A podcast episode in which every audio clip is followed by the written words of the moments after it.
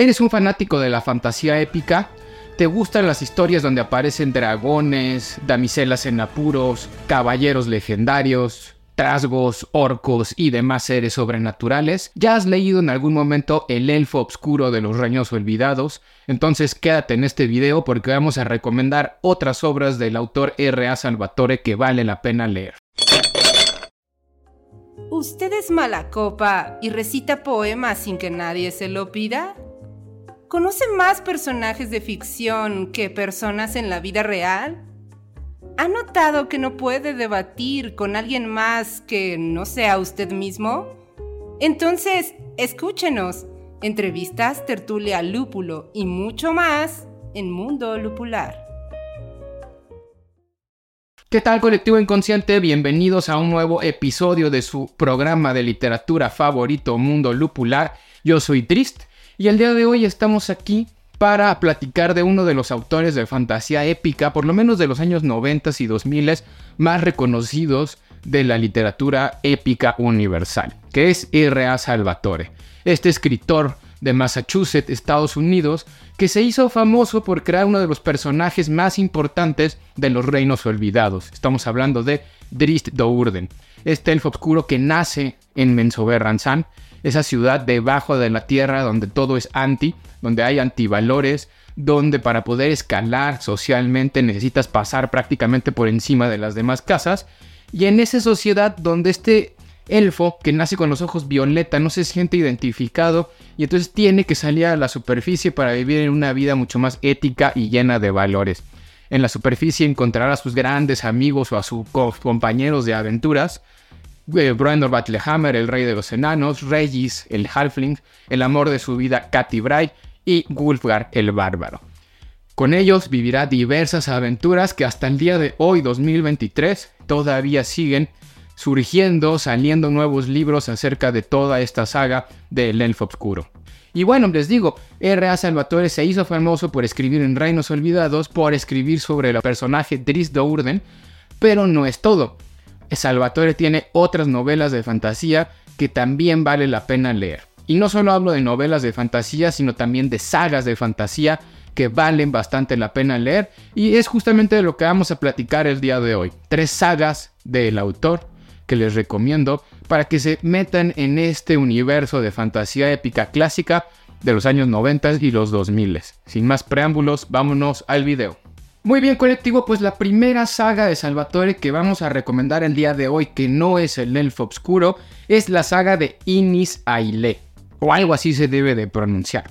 Y particularmente el libro que yo he leído de esta saga, que fue el que se tradujo en español en su momento en este maravilloso formato de la editorial Timun Mas, una de las grandes leyendas de la fantasía épica, es Ecos de la Cuarta Magia. Este libro es un libro donde Salvatore prácticamente hace sus intentos de adentrarse no tanto en la fantasía, aunque sí tiene elementos fantásticos, pero más en la ciencia ficción. Es un mundo postapocalíptico donde se supone que la Tierra fue prácticamente devastada por diversos fenómenos nucleares y sobreviven muy pocas personas. Pero en esas personas que sobreviven pues tienen la encomienda de volver a crear el mundo. Pero la historia no empieza ahí, la historia empieza en nuestros días, en un submarino que tiene una expedición que en algún momento pasa por ese mítico triángulo de las Bermudas. Salvatore agarra este mito, digamos lo del triángulo de las Bermudas, mete sus personajes dentro de un submarino pasando por el triángulo y de pronto se pierden. Y cuando vuelven a salir a la superficie, estos personajes se dan cuenta de que ya pasaron aproximadamente 12 siglos después de que se habían perdido. Entonces el mundo es completamente distinto. Y es aquí donde entra este tema postapocalíptico, porque llegan a un mundo donde prácticamente la, humanidad es completamente distinta por una exticracia extinción que se dio a través de guerras nucleares. También se van a dar cuenta, y aquí entran los pequeños elementos fantásticos, aunque tienen una justificación nuclear, digámoslo de alguna forma, de que se crean diversas razas, por ejemplo los trasgos, por ejemplo los elfos, que son razas que vienen originadas a través de ese, ese holocausto nuclear llamado de alguna forma. ¿Cuál es el motivo de esta historia? Que nuestros personajes que vienen de un mundo de 12 siglos atrás llegan a este nuevo mundo y van a tener que recomponer el orden que ya no, que ya no está establecido y ese orden que ha cambiado magistralmente, porque además cuando llegan se interpreta que ellos son los personajes de una profecía. Básicamente de eso trata el argumento de esta saga de Ignis Ailep, una saga que se da en un futuro, una saga que tiene elementos de fantasía y de ciencia ficción, y como dato, este fue el primer libro que escribió R.A. Salvatore por allá de 1982, pero no fue el primero que publicó. Se terminó siendo publicado más o menos a inicios de los 90, pero es su primer acercamiento dentro de la escritura fantástica. Así que van a poder encontrarse una historia que si bien es entretenida, también tiene muchas fallas. ¿Por qué? Porque cumple con ciertos arquetipos prototípicos que a veces ya terminan siendo un cliché. Hoy en día quizá ya no sea tan emocionante leer este tipo de novelas tan arquetípicamente construidas, porque ya tenemos un mundo de fantasía que es completamente distinto y que intenta romper con todo ese argumento de la fantasía de los 90, con autores como Sanderson, como China Melville, como Joe Abercrombie y demás. Pero si quieren acercarse a esa literatura fantástica, ciencia ficción clásica, es un buen elemento para empezar. La segunda saga de R.A. Salvatore que recomiendo para leer más allá del Elfo Oscuro es una de esas sagas del autor que creo que ha sido más criticada, quizá porque también es una de las sagas que más se han leído además del elfo oscuro de él, y estamos hablando de La Sombra Carmesí. Aquí también tenemos, les muestro el primer tomo editado por Timun Mas, en una edición bastante bonita que nos recuerda mucho a las ediciones en inglés. Y La Sombra Carmesí consta de tres libros. El primero es La Espada de Bedwyr, el segundo lo tengo acá atrás, Jaque al Rey, y el tercero, El Rey Dragón. Esta también es una obra donde Salvatore, si bien en la que les platiqué hace un momento intentaba acercarse a la ciencia ficción como ejercicio literario, aquí se acerca, y por eso la pongo, a esos clásicos de la literatura de los noventas que también supieron generar autores como Margaret Weiss y Tracy Hitman, y que es una novela prácticamente sacada o basada en un juego de rol. ¿A qué me refiero con esto? A que ustedes van a poder encontrar todos los elementos de una partida de rol incrustadas en esta saga hay unos personajes que en el primer texto se tienen que encontrar, esa clásica reunión de los compañeros para iniciar la aventura. En el caso de la sombra carmesí, los grandes personajes principales son dos. Un guerrero que ya es, que se llama Bedwyr, justamente que no es un novato, o sea, no empieza desde un nivel cero en términos del rol, ya sería un personaje con un nivel avanzado, que se encuentra con un ladrón. Ese ladrón, que es un halfling, se llama Oliver, y básicamente lo que tienen que hacer es unirse como compañeros e iniciar una aventura.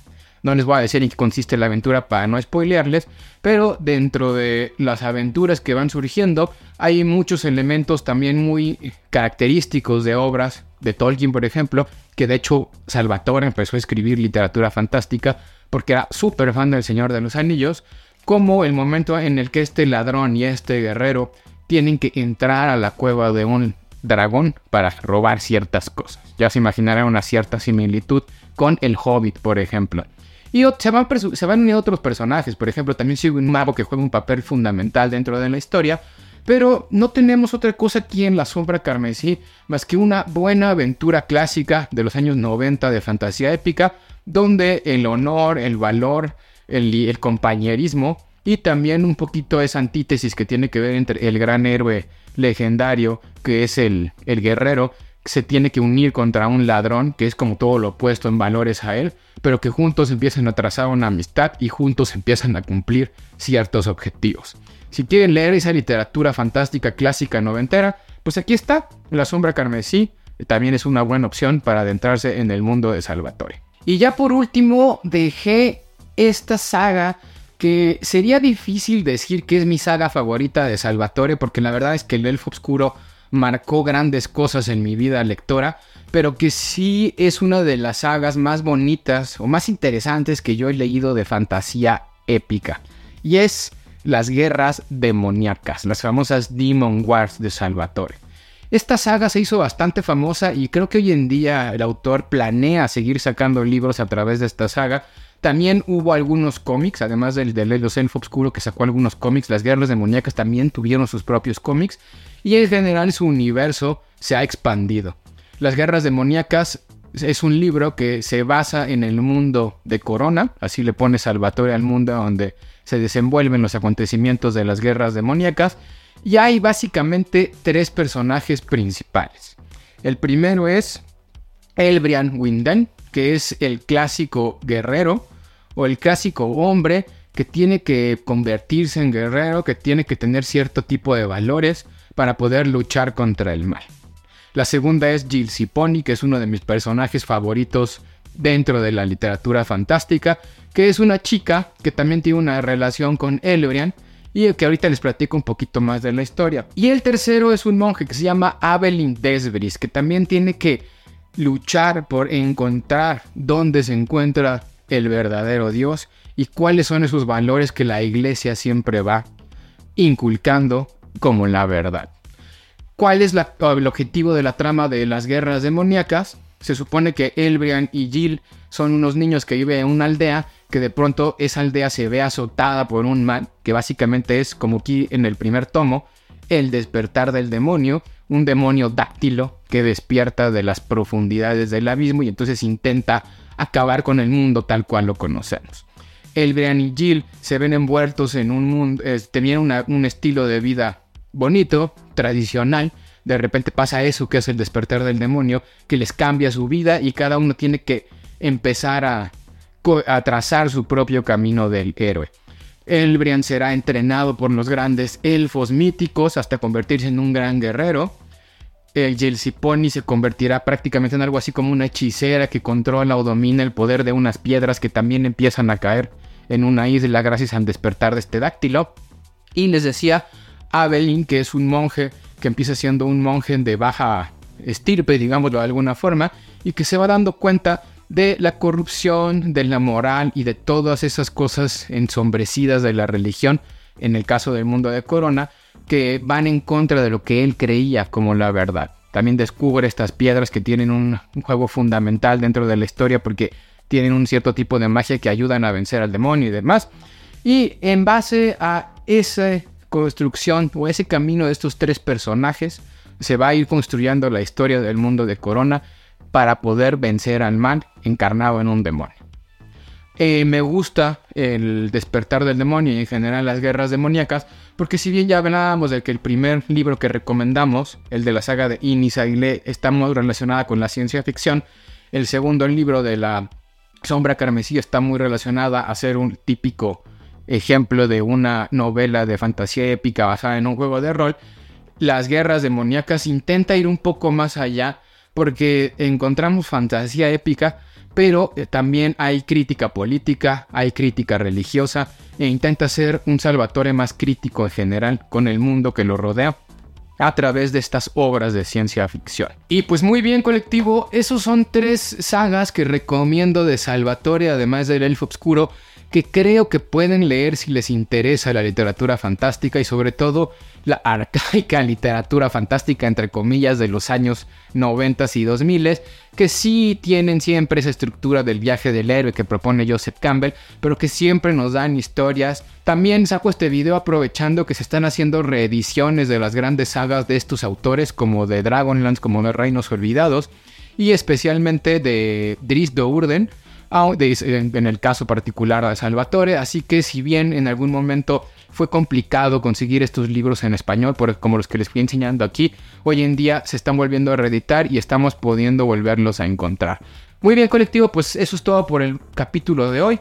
No olviden seguirnos en YouTube, dejar un comentario, cuáles son esas novelas de fantasía épica noventera que les encantan. Díganlo aquí también para darles una leída y para recomendarla a la demás gente del colectivo inconsciente. Que tengan un buen día. Nos vemos en un próximo video.